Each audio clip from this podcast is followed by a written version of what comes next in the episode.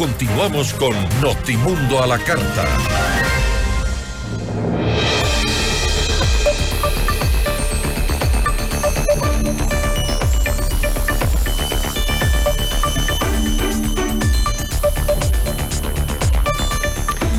Jorge Glass recusa al juez Luis Rivera y vuelve a impedir que se instale la audiencia en el caso Reconstrucción de Manaví.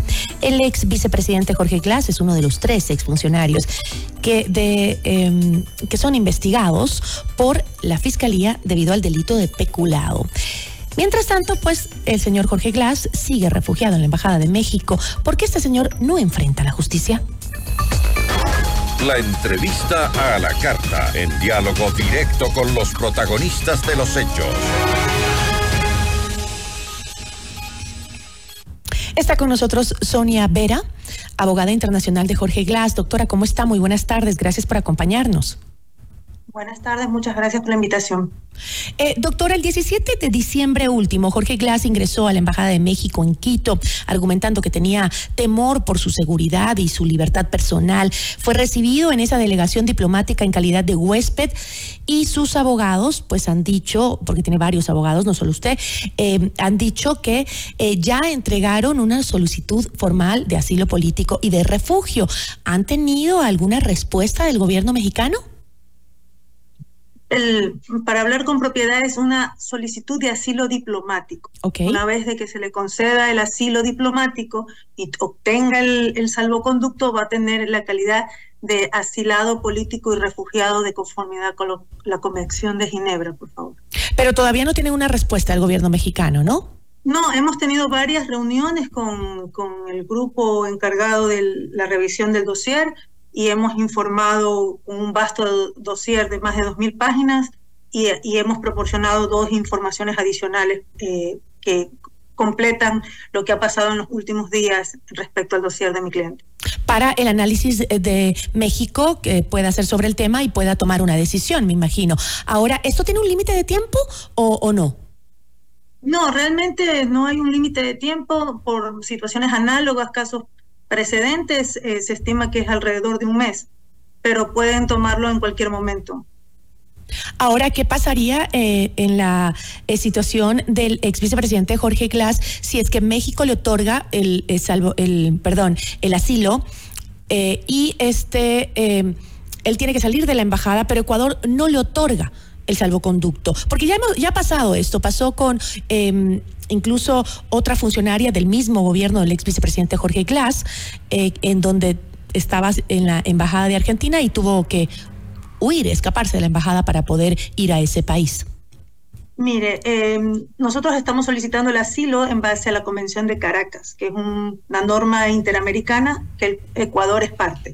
El artículo 3 de esta normativa establece que quien define si existe o no una persecución política es el Estado asilante, es decir, los Estados Unidos mexicanos.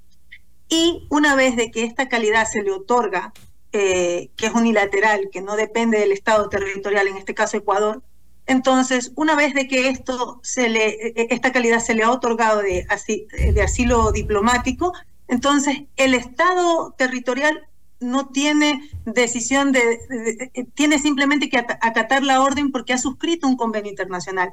El hecho de que el Estado ecuatoriano no lo haga, eh, pues es un incumplimiento y tendrá que acarrear pues todas las eh, este, responsabilidades internacionales en, el caso pues de que el ingeniero Jorge Glass pues quiera denunciar al Estado ecuatoriano por el incumplimiento de un tratado internacional debidamente ratificado por el Ecuador. Pero pese a ser un tratado internacional, el señor Jorge Glass tiene dos sentencias ejecutoriadas y además también tiene un caso, el de la reconstrucción de Manabí, que está siendo procesado por la justicia ecuatoriana. En este caso, el tratado también puede analizar. llamado a juicio. Todavía no ha sido llamado juicio en el caso de la reconstrucción. Efectivamente, él tiene dos sentencias ejecutoriadas que están siendo tramitadas en el sistema interamericano. Hemos presentado dos procedimientos contenciosos y no nos olvidemos pues que hay una sentencia en Brasil que le extiende la nulidad de las pruebas del caso de Brecha al caso eh, eh, ecuatoriano, que era en, en su momento Lavallato en Brasil, y que esas mismas pruebas fueron utilizadas en Ecuador y se le extendió la nulidad.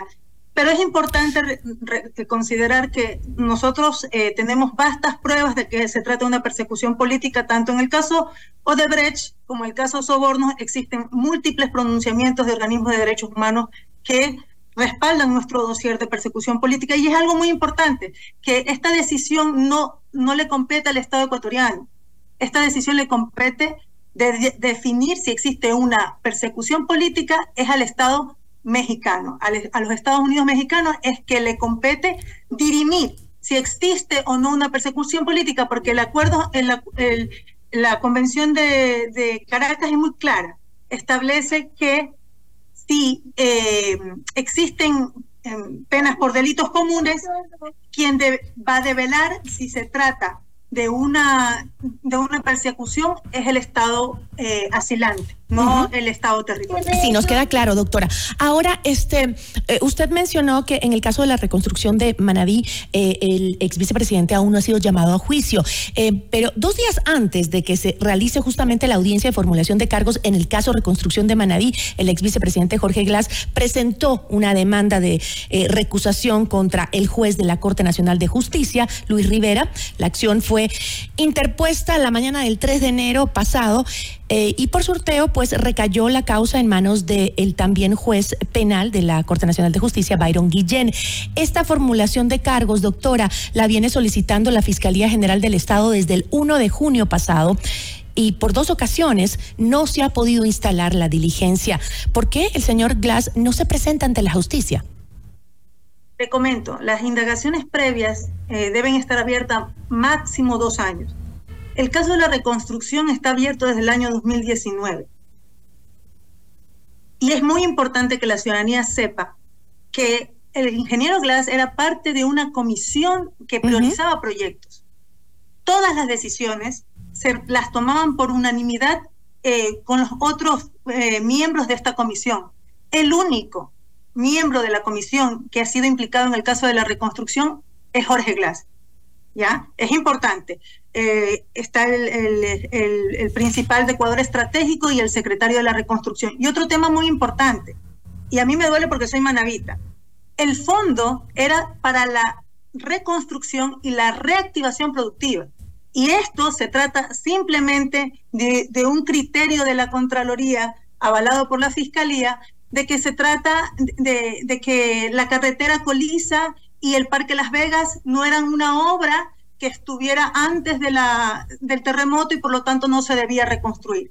No, es que de, de una manera premeditada obvian que el concepto de los fondos que fueron recaudados eran para la reconstrucción y la reactivación productiva. Y pregúntenle a los manavitas, a los portovejenses, si efectivamente ese hermoso parque no nos ha levantado la autoestima y nos ha llevado a reconocer que esta es una obra que ha sido eh, muy importante para los manavitas y que ha reactivado el sector turístico, artesanal y el de la restauración también. Ahora, este, ¿se ha puesto una nueva fecha para la audiencia o todavía no? Entendemos, eh, no solamente se pidió la recusación, sino también se hizo, se hizo una solicitud al juez de que cualquier acción que se tenga que notificar al, al ingeniero Jorge Glass tiene que ser en base a un acuerdo de cooperación penal que existe con, los con el gobierno mexicano. El, ingeniero Jorge Glass tiene el estatus de solicitante de asilo y huésped ante los gobiernos unidos, eh, el, gobierno mexicano. En todo caso, tienen que utilizar los canales diplomáticos para las notificaciones. No solamente se ha pedido la, la recusación, sino también que se ha, ha pedido que se aplique el convenio de cooperación penal que existe con los Estados Unidos mexicanos. Ahora, este es el juez eh, Guillén ahora el que tiene que definir la fecha, ¿no? Este, y eh, una vez no, que... No, no, no, tiene que sustanciarse el juicio de recusación. Tiene que, efectivamente, tienen que definir si se recusa o no se recusa al juez y una vez que esto pase, se retoma el procedimiento. Pero es muy importante que se sepa que este procedimiento estuvo abierto desde 2019 y, y justamente ahora, después de habérsele tomado la, la, primera declaración al, al, vicepresidente, justo en el caso Metástasis, pues o coincidencia, la fiscal lo llama a rendir y ampliar su versión, lo cual es realmente coincidencial, ¿no? porque lamentablemente esto, este caso debió haber sido archivado una vez que se cumplieran los dos años de indagación previa, pero el ingeniero Jorge Glass tiene más de 30 indagaciones abiertas, de las cuales 15 debieron eh, ser archivadas hace más de dos años. Doctora, yo le agradezco muchísimo. Gracias por habernos acompañado. Muchas gracias por la invitación. Una buena tarde. Nos acompañó Sonia Vera, abogada internacional de Jorge Glass.